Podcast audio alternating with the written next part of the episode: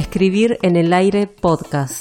Relatos atemporales, historias reales y columnas de opinión.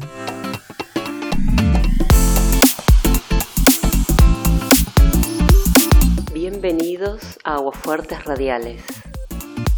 Muy buenos días, buenas tardes y buenas noches oyentes. ¿Cómo andan? ¿Cómo están? Para los que escuchan por primera vez este programa, esto es Aguafuertes Radiales, un proyecto de contenido radiofónico y audiovisual. Hoy por fin es viernes, el día más ansiado de la semana, ¿no? A mí, personalmente, es el día que menos me cuesta levantarme. ¿Y cuál es el peor? ¿Adivinan? No, no es el lunes, es el martes. El martes es el día que más me cuesta levantarme. Es el día en que pienso, bueno, recién arranca la semana, me quedan cuatro días todavía, tengo tiempo suficiente para terminar lo que tengo pendiente y me relajo. Entonces suena el despertador. Lo apago y así pasan 15 minutos, 20, media hora, y en algún momento lo que estoy soñando se corta de improviso porque mi otro despertador, el de mi cabeza, me dice, basta hacer fiaca, o fiacún, como diría Roberto Ar, de quien pusimos el honorable nombre a puesto programa. Pero arranquemos nomás. El pronóstico para hoy indica valores extremos para cualquier hemisferio del planeta, es decir, si estás en el norte, espera un calor sofocante, de esos que luego con la ayuda del hombre provoca incendios. Y si estás en el sur, puede que nieve en lugares donde la gente jamás conoció la nieve. Y si no me crees, asomate por la ventana de tu casa, rancho o departamento y que los poros de la piel te indiquen qué tenés que ponerte. Molve, vamos con las noticias de colectora. Aclaro que si estás escuchando esto por primera vez, por colectora nos referimos a las noticias que no suelen difundirse mucho, a las que algunos pocos prestan atención, pero que para nosotros son tan interesantes como las noticias principales. Porque de las principales todo el mundo ya ha hablado, ¿verdad? Ya estamos bien enterados. Así que basta de pandemia y de Messi y arranquemos con las colectoras. En Tokio, Japón, la finalización de los controvertidos Juegos Olímpicos provoca una leve sensación de alivio para aquellos que han participado de las protestas contra su realización Manifestaciones que no solo mostraron sanitarios agotados y hospitales saturados, sino también el desalojo de cientos de personas sin hogar. Por supuesto que esto ha sido una práctica común en otros países donde se han celebrado los Juegos, práctica que conlleva una limpieza y una reestructuración de las zonas clave de la ciudad sede. En Tokio, muchas de estas personas han sido trasladadas a refugios y albergues, a lugares menos visibles donde, según la opinión de uno de los homeless entrevistados, meten tres o cuatro personas en habitaciones muy pequeñas y por ello teme contagiarse de COVID-19. En Japón, la mayor parte de las personas sin hogar tienen más de 60 años y no están vacunados contra el COVID, por lo que ellos sienten que es más seguro dormir en las calles o en parques al aire libre para evitar el contagio. Habría que ver, una vez finalizados los Juegos, cuál es la situación de estas personas, aunque dudo que a alguien le importe y dudo que cambie demasiado. Y hablando de los Juegos Olímpicos, el coste final del evento se cuenta como uno de los más caros de la historia. Por supuesto gracias al coronavirus. Se ha disparado hasta los 1.64 billones de yenes, que serían unos 13 mil millones de euros. Un vuelto, ¿no? Tengo además una actualización de otra noticia nipona, del hombre que ha apuñalado a 10 personas en un tren de Tokio. Si no escucharon el programa anterior, les recuerdo el trágico suceso en el que un sospechoso, de 36 años, atacó a una estudiante universitaria de 20 años, dejándola gravemente herida, y luego hirió ocho pasajeros en forma aleatoria, cuatro mujeres y cinco hombres. El sospechoso declaró a la policía que eligió el tren rápido expreso porque los pasajeros estarían a bordo durante un periodo más largo entre paradas y no tendrían forma de escapar. Y confesó su deseo de matar mujeres de aspecto feliz, supuestamente luego de ser ridiculizado en reuniones sociales y rechazado en los servicios de citas. Así que chicas, no solo basta con que nos maten por ser mujeres felices, sino también por provocar envidia en un resentido social y psicópata que le han dicho no en Tinder.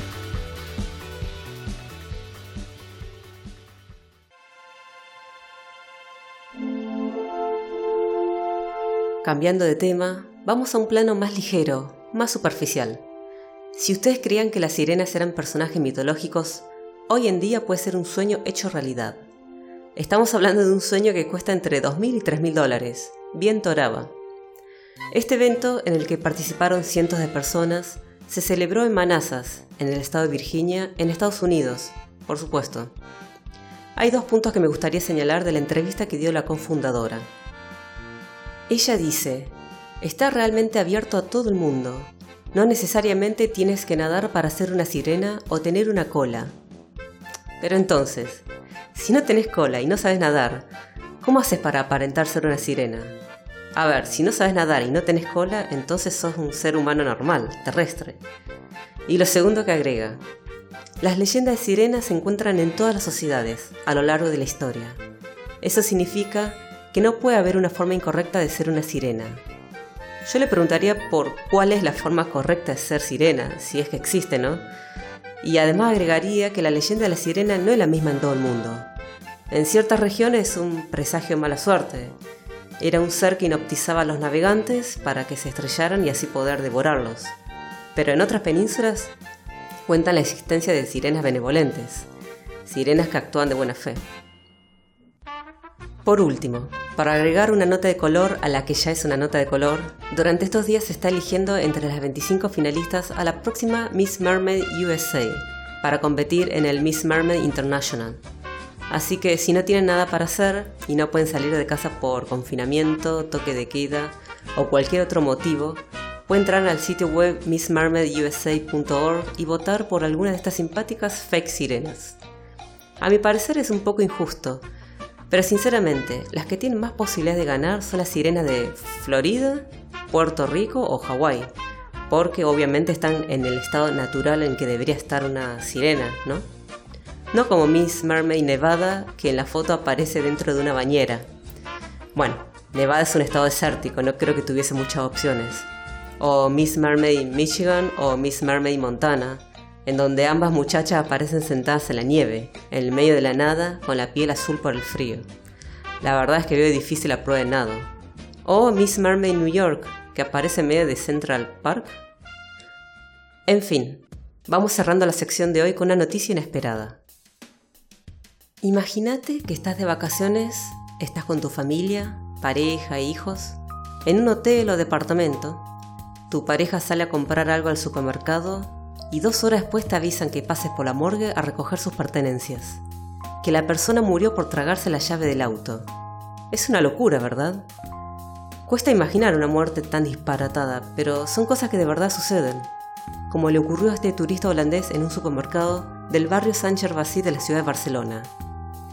Cerca de las 23 horas del jueves, los empleados del comercio llaman a la guardia urbana porque el hombre estaba causando alborotos y molestias, según ellos.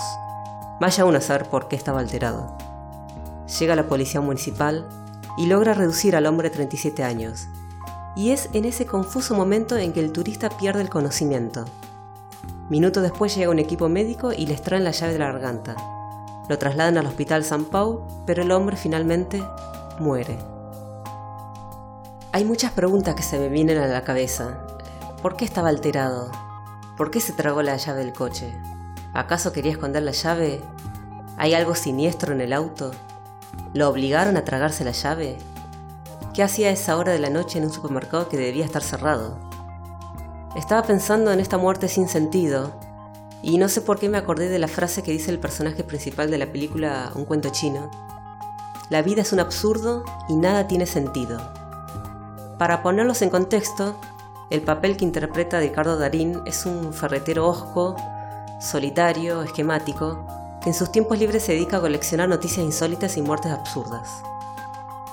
La idea de juntar estos hechos disparatados es para él una manera de reafirmar el absurdo, para buscar una y otra vez su propia tragedia, ya que su padre había tenido una muerte absurda, y justamente para poder decir, no solamente a mí me pasa esto. Y yo pienso que en realidad lo absurdo no sería la vida en sí misma, el hecho de estar vivo, ni tampoco la muerte, lo absurdo somos nosotros los humanos y todos esos elementos que componen nuestra vida. Y por otro lado, el sentido o razón de ser que le damos a cada uno de esos momentos, que junto con el azar conforman nuestra cotidianidad. Cuando uno lee o escucha este tipo de noticias, las ve tan absurdas que no se puede creer que sea verdad, tan ridículas y lejanas a uno que hasta incluso causan risa, diversión, como le ocurre al personaje de Darín, La verdad es que los sucesos de la realidad siempre superan a la ficción. Y ya sé que es una frase cliché, recontra usada y harta conocida. Pero lo más loco de esto es que lo más insólito es muchas veces lo más fácil de mostrar.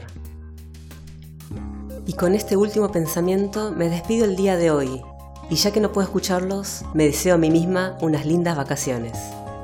Nos vemos al regreso, en este mismo canal, a la hora en que cada uno pueda escucharlo. Esto fue Aguafuertes Radiales. Buenos días, buenas tardes y buenas noches.